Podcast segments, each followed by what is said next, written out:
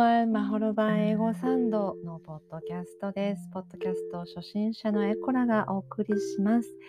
マホロバとは素晴らしい場所、住みやすい場所という意味の日本の古語。あなたの周りをもっとマホロバにするような生活の中に英語をサンドイッチできればなと思いながら新月と満月におしゃべりをしています。この番組は約10分間です。英語のしみ入る言葉を読み解いたり知らずに使っていたカタカナ英語にフォーカスしたり発音のコーナーも最後にありますし勉強方法の耳寄り情報や私の教室の宣伝もさせていただいています。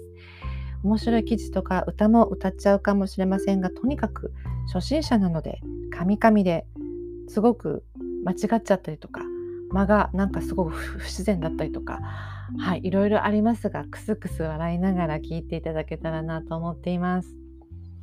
さてさて今日皆さんめちゃめちゃ寒くないですか？満月。今日満月だからじゃなくて木枯らし1号じゃないのかなっていうくらい寒いですね。木枯らし1号。英語で何て言うかなおそらくですけど The first winter wind of the year ぐらいかな。ねこのその年の一番最初の冬の風みたいな感じかなと思ってるんですけど I hate the cold 寒さが非常に、えー、嫌いな私は怖いよ。これからどんどん寒くなるのかなと思っています。はい cold この cold のまあ私あのこの O の音がですね、えー、発音の私の発音のアメリカ人の先生習ってるんですけれど私 O がすごく苦手なんですよ。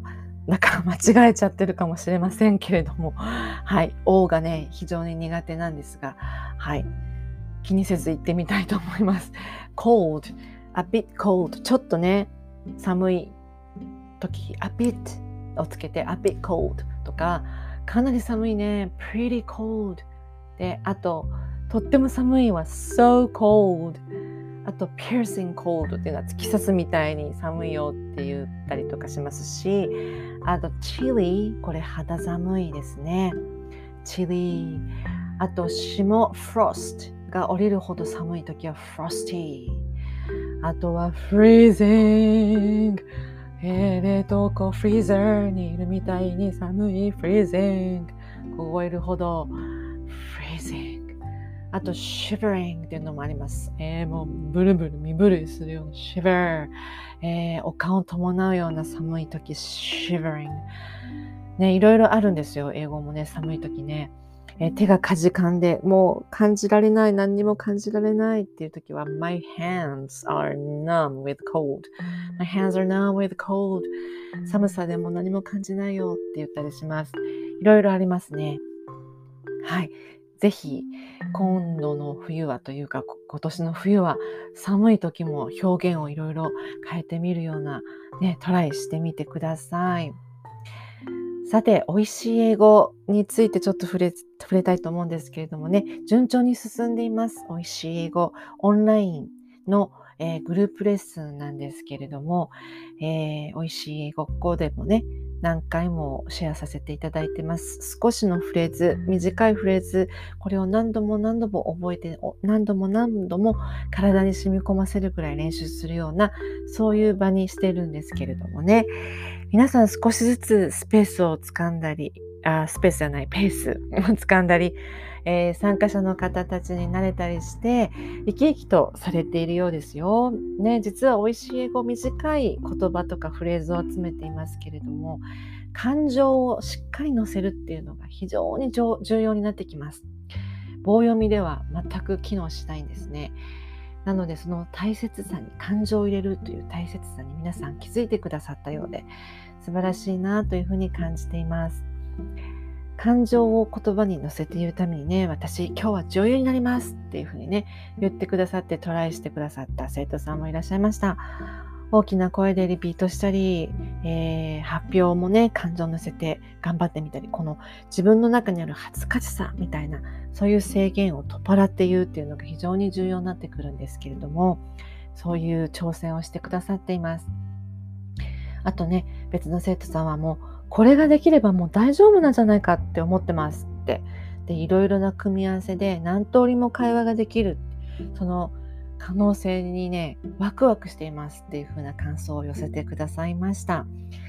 美味しい英語の醍醐味が少しずつね分かってきてくださっているようで嬉しいです。ここからますます調子が上がってきそうです。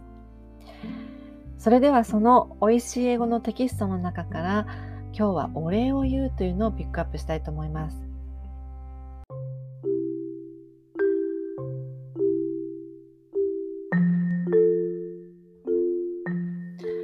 はい失礼いたしました。美味しい英語のテキストを読んでいきたいと思います。いつものように A、その後に B の答えが来ます。はい、2人 ,2 人の会話としてお聞きください。No.1 Thanks a lot. You're welcome. No.2 Thank you so much. No worries.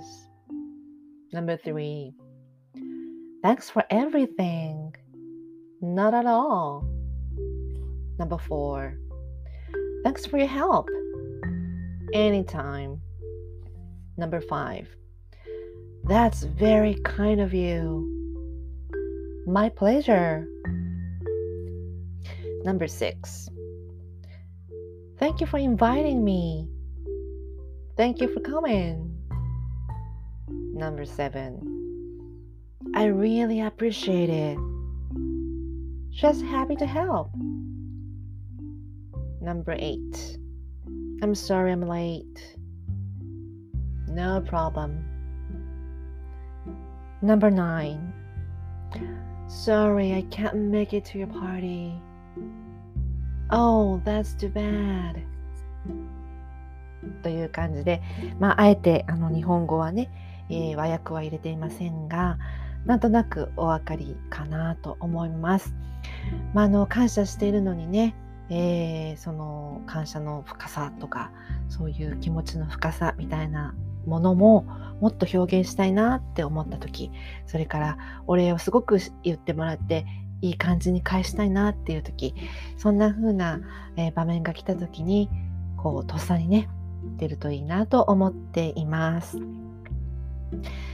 ではでは、えー、最後ですね、発音のコーナー行きたいと思います。今日の発音は t です。えー、前回 D をやりましたけれども、この D は、えー、声帯振動がある音で、T は声帯振動のない方です。ポジション的には全く同じだ同じだと思ってくださって結構だと思います。えっ、ー、と、下の先を前の歯の裏にアタックするんですけれども、息の音です。声帯振動はありません。なので、はい、息の音ですね。例えば、えー、先ほどのテキストに出てきました Thanks a lot, a lot, a lot ではなくて a lot もうほとんど聞こえないと思います。a lot ですね。a lot 言ったとしても a lot ぐらいで、えー、ほとんど言ってないぐらいになっちゃうかもしれません。Thanks a lot ですね。あとは全然構わないよっていう表現の not at all これも not at all 出てきていますけれども not at all っていう人は誰もいませんね。not at all っていうともう日本語です。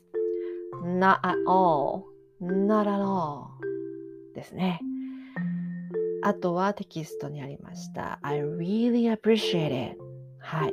本当に感謝していますっていう時に使うんですけれども、appreciate の t も it の t もやっぱりですね。音がありません。I appreciate it. ほとんど聞こえません。あと、I'm sorry I'm late の late ですね。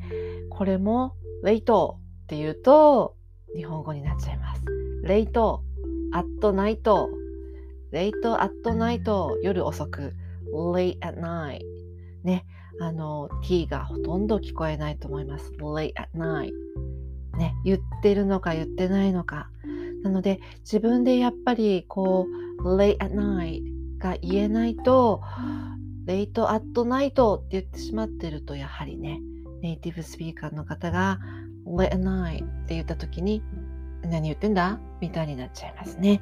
しっかり自分の口で、自分の発音で、え、late at night だったりとか、I'm sorry I'm late だったりとか、I appreciate it だったりとか、Thanks a lot, not at all 言えるようにしたいものですね。ぜひ挑戦してみてください。最後に t が来るとき、特に気をつけてみましょう。